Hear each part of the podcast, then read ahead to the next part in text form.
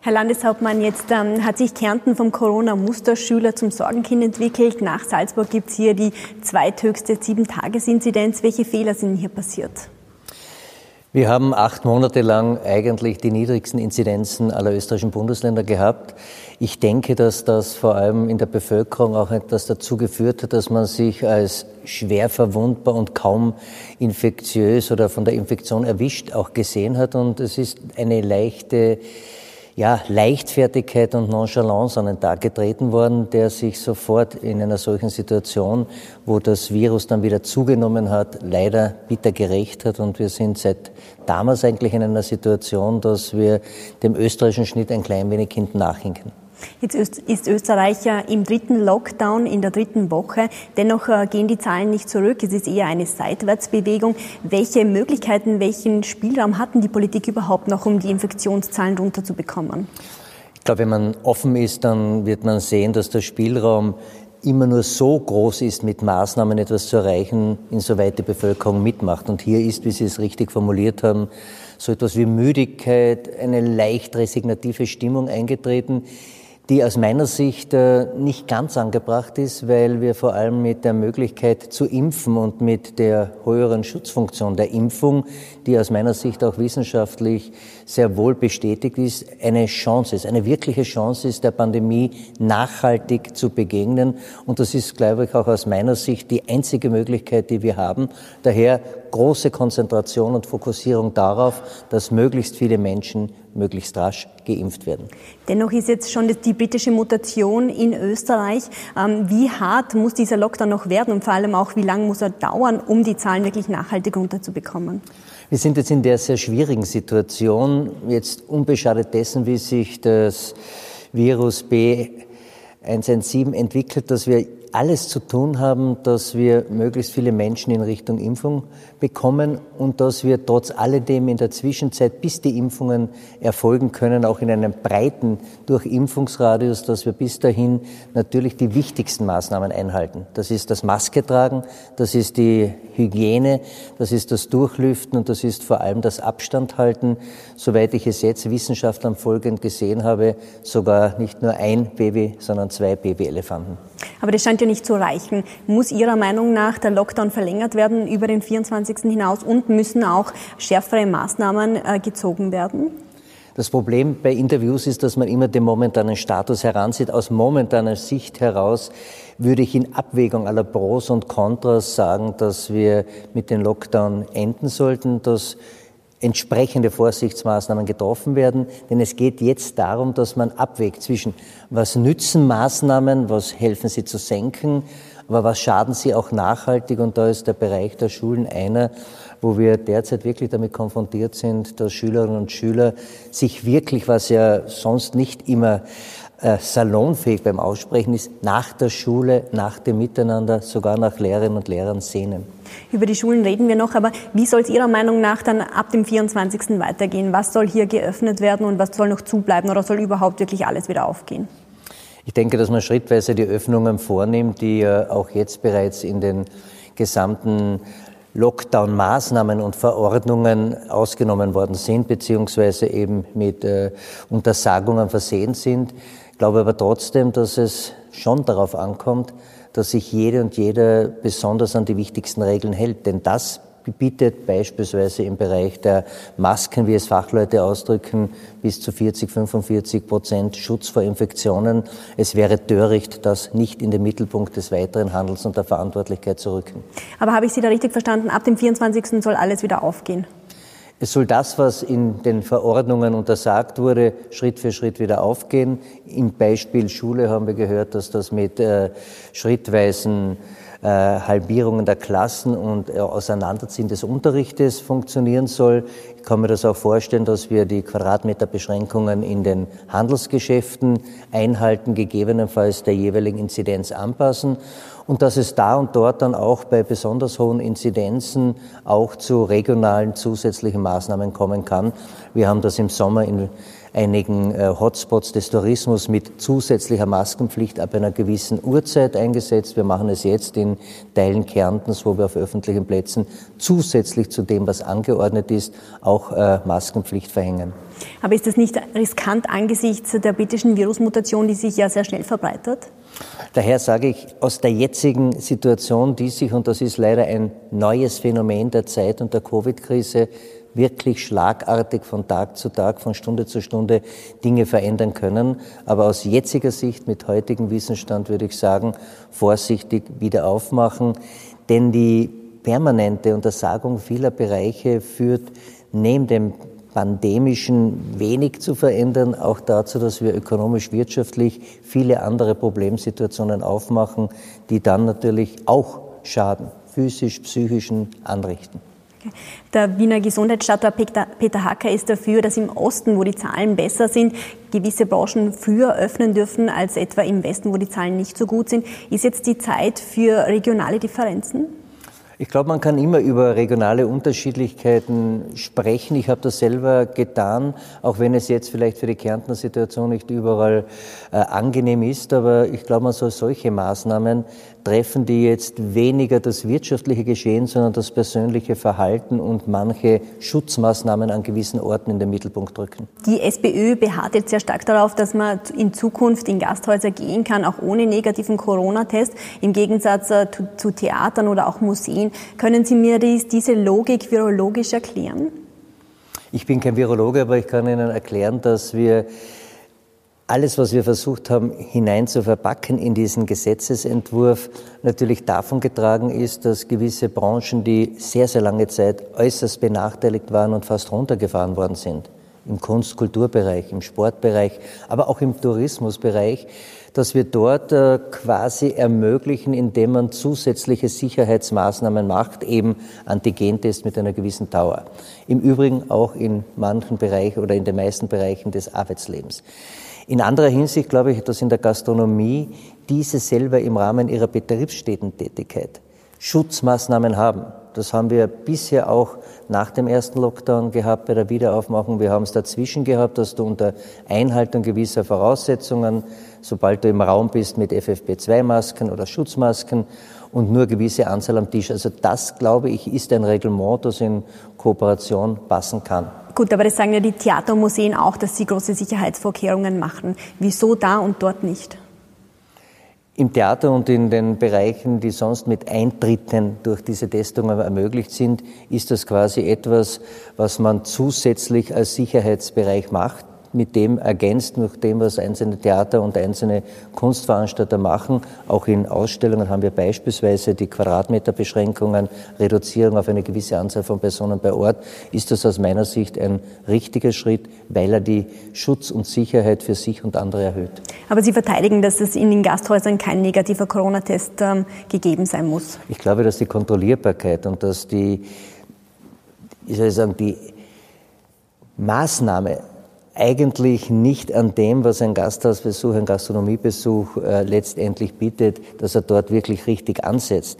Ich glaube, die Entscheidung, die jede und jeder für sich selber treffen kann, mich einem Risiko auszusetzen oder mich, und das bleibt ja jeder Person unbenommen, in einer der Teststraßen so oder so testen zu lassen, die bleibt ja. Aber es zu verordnen und damit indirekt auch zu kontrollieren, das halte ich in dem Zusammenhang für müßig.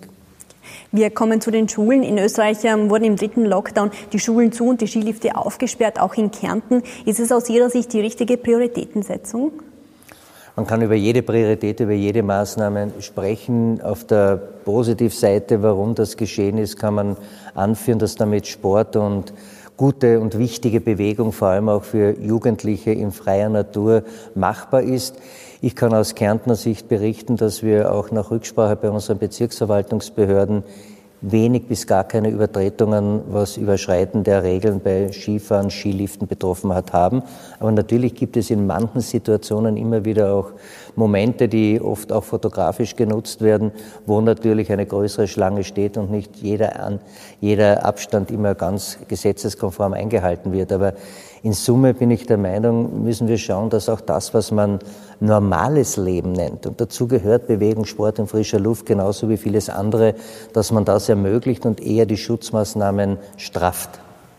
Aber wäre Ihnen lieber gewesen, die Schulen aufzusperren und die Skilifte zuzusperren? Mir wäre beides recht gewesen und ich habe mich auch dafür eingesetzt, aber es hat andere Überzeugungen von Expertinnen und Experten gegenüber den Entscheidungsträgerinnen und Trägern gegeben. Der Bildungsminister möchte jetzt ab dem 25. Jänner die Schulen zumindest teilweise wieder aufsperren. Wie sieht das jetzt in Kärnten konkret am 25. Jänner aus? Wie sieht es an den Schulen am 25. Jänner in Kärnten aus? Ich hoffe, dass die Freude und all das, was sich viele Schülerinnen und Schüler, aber auch Pädagoginnen und Pädagogen und die Eltern wünschen, dass das auch von entsprechender Vorsicht mitgetragen ist. Ich denke, dass wir bis zu diesem Zeitpunkt alle sogenannten Selbsttests, die Wohnzimmertests äh, unter Anführungszeichen vorhanden haben werden. Es sollen ja fünf Millionen für österreichische Schullandschaft bestellt worden sein, dass man diese Testungen dann auch durchführt, weil auch das ein Schritt zu mehr persönlicher Verantwortungsnahme ist und dort, wo die Verantwortung an die Eltern delegiert wird. Das ist der Primarstufenbereich, der Volksschulbereich. Dort ist es wichtig, dass das unter Anleitung der Eltern durchgeführt wird. Und ich möchte eines an dieser Stelle auch wirklich deponieren. Bitte, bitte schauen wir auch darauf, dass die elementarpädagogischen Einrichtungen entsprechend berücksichtigt wird. Je früher man hier auch Schutzmaßnahmen trifft, umso nachhaltiger werden sie auch verstanden werden. Die Frage ist in die Richtung gegangen, ob Sie schon äh, konkrete Anweisungen vom Bildungsministerium bekommen haben, wie der tägliche Schulablauf genau aussehen soll. Nein, das ist noch in Schwebe, aber wir haben auch hier gewisse Erfahrungen und nachdem wir dem pädagogischen Alltag nicht fremd sind, denke ich, dass wir hier auch in Gemeinsamkeit unter Einbindung der wirklich gemachten und umfangreichen Erfahrungen der Pädagoginnen und Pädagogen, die im Klassenzimmer stehen, sehr wohl das zustande bringen werden, was unter den gegebenen Voraussetzungen das Schützenswerteste und doch das Bildungsvermittlungsmöglich machende ist. Jetzt waren Sie nach dem zweiten Lockdown schon dafür, dass man die Sommerferien um eine Woche verkürzt. Um wie viele Wochen sollen sie nun verkürzt werden, Ihrer Meinung nach? Ich möchte korrigieren, nicht verkürzen, sondern verschieben. Mir wäre es wichtig gewesen, dass dieses Schuljahr von mir aus eine Woche länger dauert und dafür die Ferien eine Woche verlängert werden. Denn es geht darum, dass der Lernstoff, um den es in diesem Schuljahr geht, ganz besonders herangezogen wird. Wenn ich Ihnen ein Beispiel geben darf, was ich als ganz besonders berücksichtigenswert finde. Schülerinnen und Schüler, die eingeschult sind im letzten Schuljahr in der ersten Klasse, haben das zweite Halbjahr fast nur zu Hause verbracht im Homeschooling. Sie sind dann zu Beginn kurz in der Schule gewesen, um dann wieder daheim zu bleiben. In diesen Jahren, erste, zweite Volksschulklasse, erarbeitest du die wichtigsten Fähigkeiten und Fertigkeiten für das spätere Leben. Hier ist eine Woche mit besonderer Berücksichtigung sehr, sehr viel auch pädagogisch wert. Und ich glaube, dass man hier wirklich abwägen sollte, ein Schuljahr zu verlängern und von mir aus auch die Ferien zu verlängern, wäre hier ein adäquater Schritt. Der niederösterreichische Bildungsdirektor wird jetzt vorschlagen, dass die Wochenstunden erhöht werden und die Ferien gleich bleiben. Wäre das ein Vorschlag, dem Sie näher treten könnten? Wenn das Ziel als solches definiert ist, bin ich für jeden Weg, der dorthin führt, dankbar. Aber man sollte auch den Mut haben, es zu formulieren und das tue ich und offensichtlich auch der niederösterreichische Bildungsdirektor genauso wie der Kärntner. Okay. Ähm, wie beurteilen Sie jetzt ganz grundsätzlich das Krisenmanagement der Regierung in der Corona-Pandemie? Ich denke, dass es nicht nur für die Regierung, für diese ganz besonders gilt, dass wir alle in eine völlig neue Situation eigentlich hineingeworfen worden sind, dass man, ich glaube, in der ersten Phase sehr vernünftig abgestimmt, auch mit den Landeshauptleuten, mit den regionalen Verantwortungsträgern, engster Kommunikation, sehr vieles richtig gemacht hat und dass es vor allem gelungen ist, die Menschen mit Aufklärung mitzunehmen. Je länger die epidemiologische Situation andauerte, umso sporadischer waren die Kontakte zwischen den Entscheidungsträgern und noch weniger wurde nach außen kommuniziert. Es hat hier oftmals der Vorhalt der Inszenierung eigentlich überhand gewonnen. Ich merke, dass wir in den letzten Zeit wieder enger aufeinander abgestimmt agieren, auch wenn es da und dort politische oder maßnahmenbezogene Unterschiede gibt. Aber dass das gemeinsame Verantwortung tragen wieder stärker in den Mittelpunkt gerückt ist, wird wahrscheinlich auch ein klein wenig damit zusammenhängen, dass es vor allem von Seite der Landeshauptleute, ich war einer davon, immer wieder beklagt wurde, dass es zu wenig miteinander und miteinander vorgehen, aufklären und Expertisen mit einbringen gegenüber der Bevölkerung gegeben hat. Und das ist, glaube ich, ein entscheidender Kritikpunkt, den ich angebracht habe. Aber hat es Ihrer Meinung nach auch damit zu tun, dass die Bevölkerung jetzt nicht mehr so stark mitmacht wie zum Beispiel beim Lockdown im Frühjahr? Es ist ein Wechselspiel von beidem, aber beide sind Herausforderungen, beiden kann man sich stellen. Ich glaube, dass es ganz wichtig ist, gerade jetzt, je sensibler auch die Reaktionen auf Maßnahmen werden, diese umso mehr plausibel, nachvollziehbar und verständlich zu machen. Aber wie können Sie sich erklären, dass die Bevölkerung jetzt nicht mehr mitmacht, offensichtlich im, im dritten Lockdown? Es hat mehrere Faktoren. Erstens die sehr lange Dauer, zweitens die immense Belastung in unterschiedlichen Bereichen und drittens denke ich auch, dass man nicht immer von jeder Richtigkeit jeder Maßnahme überzeugt ist. Und das ist genau das, was ich meine, dass man wahrscheinlich mehr an Zeit und mehr an Engagement aufwenden muss, Maßnahmen, die getroffen werden, die angeordnet werden, auch so zu erklären, dass sie bei den Menschen verstanden werden, angenommen und damit auch umgesetzt sind. Die Länder haben jetzt die Organisation der Impfungen übernommen. Laut dem Gesundheitsminister war das immer so vorgesehen. Stimmt das? Das muss man den Herrn Gesundheitsminister fragen, aber ich glaube, es ist ein vernünftiger Prozess, dass Ankauf, die entsprechenden logistischen Maßnahmen, die Verteilung und das Zuführen an die Orte, wo verimpft werden sollte, Bundessache ist und dass wir innerhalb dessen, was uns der Bundesgesetzgeber vorschreibt, nämlich welche Prioritäten, höchste Priorität, zweite, dritte, vierte Priorität, wann zu impfen ist, wir machen das, wir setzen das um. Wir haben gerade heute auch unsere Impfstrategie ein weiteres Mal äh, bestätigt, mit Expertinnen und Experten kritisch hinterfragen lassen und wir gehen nach dem, was der Gesetzgeber vorschreibt, was empfohlen wird von der Kommission und was wir an Machbarkeiten und organisatorischer Fähigkeit haben, das führen wir zusammen und setzen es um. Ihre Impfstrategie wird vor allem von der Ärztekammer sehr stark kritisiert. Äh, die sagen, dass Ärzte, die Covid-Patienten zu Hause betreuen, die Impfung ja später bekommen, erst nach den über 80-Jährigen. Riskiert man da einen Engpass beim Gesundheitspersonal? Nein, diesen vermeintlichen Widerspruch haben wir auch heute gelöst. Es sind auch niedergelassene Ärztinnen und Ärzte sowieso vorgesehen worden. Wir haben jetzt auch den Zeitplan diesbezüglich gemacht. Mit den heutigen Impfstrategie war auch die Ärztekammerpräsidentin, die anwesend war und das Ganze auch befürwortet hat. Das heißt, wir haben eine ganz klare Strategie. Wir haben mit Freitag gestern also die entsprechenden Beendigungen der Impfungen in den Alten- und Pflegeheimen gehabt, als erstes österreichisches Bundesland. Wir haben heute gestartet mit den Personen über 80 Jahre. Da gehen wir so vor, dass wir je gefährdet, also je älter, desto früher kommt man bei den Impfungen dran. Am, am Dienstag fangen wir mit den Covid-Abteilungen in den Krankenanstalten an und am Donnerstag dann mit den niedergelassenen Ärztinnen und Ärzten in der Ärztekammer. Ähm, nun hört man immer wieder äh, von Impfungen für Menschen, äh, weil sie halt zufällig da waren, weil zu viele Impfdosen da waren, wenn sie in ein, Alten in ein Alters- und Pflegeheim gebracht worden sind. Wieso schafft man das nicht besser, diese Impfdosen so aufzuteilen, dass sie wirklich nur die Leute bekommen, für die sie vorgesehen sind? Weil man aus der Erfahrung lernt. Wir hatten zuerst die sogenannten Viale, wo man den Impfstoff aufzieht. Ist gesagt worden, dass für ein Vial fünf Impfungen herauskommen. Gut, In Wahrheit ist es mehr sechs, ja. und daher ist es abzuwägen gewesen, lassen wir Dinge verderben oder nehmen wir die kostbaren Impfstoff und impfen Menschen. Jeder Mensch, der geimpft wird, ist ein Garant dafür, dass sich die Epidemie nicht ausbreiten kann. Und danach ist entschieden worden. Wir haben aber jetzt natürlich auch diesbezüglich nachjustiert, weil du ja teilweise erst aus der Praxis solche Erfahrungen gewinnst.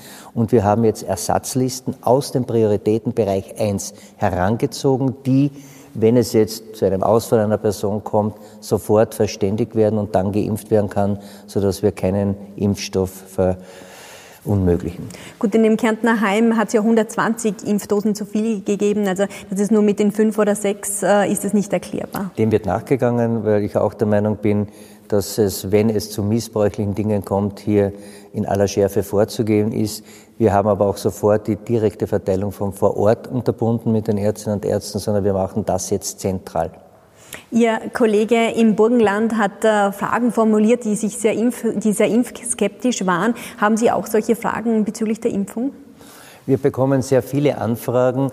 Aber ich bin froh, dass es eine Hotline gibt, die hier mit versierten Fachkräften, eine Hotline, die bundesweit gleich und einheitlich ist, die diese Fragen auch fachlich beantworten kann. Auf die häufigst gestellten Fragen geht eigentlich jetzt weniger auf die Wirkungen der Impfung aus, sondern die Frage, die derzeit die klassische ist, wann komme ich dran? Aber ist es gut, in so einer Position, in so einer politischen Position solche Fragen zu stellen? Ich gehe davon aus, wenn es Genehmigungsverfahren auf europäischer Ebene gibt. Und wenn man auch sieht, dass die europäischen Genehmigungsverfahren sogar länger dauern als solche in Israel, in den Vereinigten Staaten von Amerika oder im Vereinigten Königreich, dann habe ich schon so etwas wie ein grundsätzliches Vertrauen in diese Institutionen. Denn wenn man alles hinterfragt, dann wird man kaum eine Gesellschaft in irgendeiner Art und Weise weiterentwickeln können. Daher bin ich guten Vertrauens und um es vielleicht auf einen Punkt zu bringen, sobald ich dran bin, werde ich mich impfen lassen.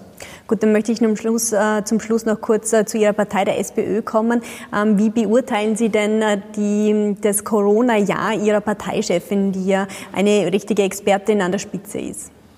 Ich glaube, dass sie das auch unter Beweis gestellt hat und dass vielleicht manche, die ihre ruhige, ihre doch auf Fachargumente aufbauende Art und Weise da und dort kritisiert haben als zu wenig angriffig oder zu wenig oppositionell, dass man erkannt hat, dass man in solchen Situationen nicht auf eigene Vorteile, sondern auf das Allgemeinwohl sagt. Und das ist, glaube ich, doch eine Tugend und eine Fähigkeit, die ich mir bei so vielen manchen anderen Mitbewerberinnen und Mitbewerbern in einer solchen Situation auch wünschen würde.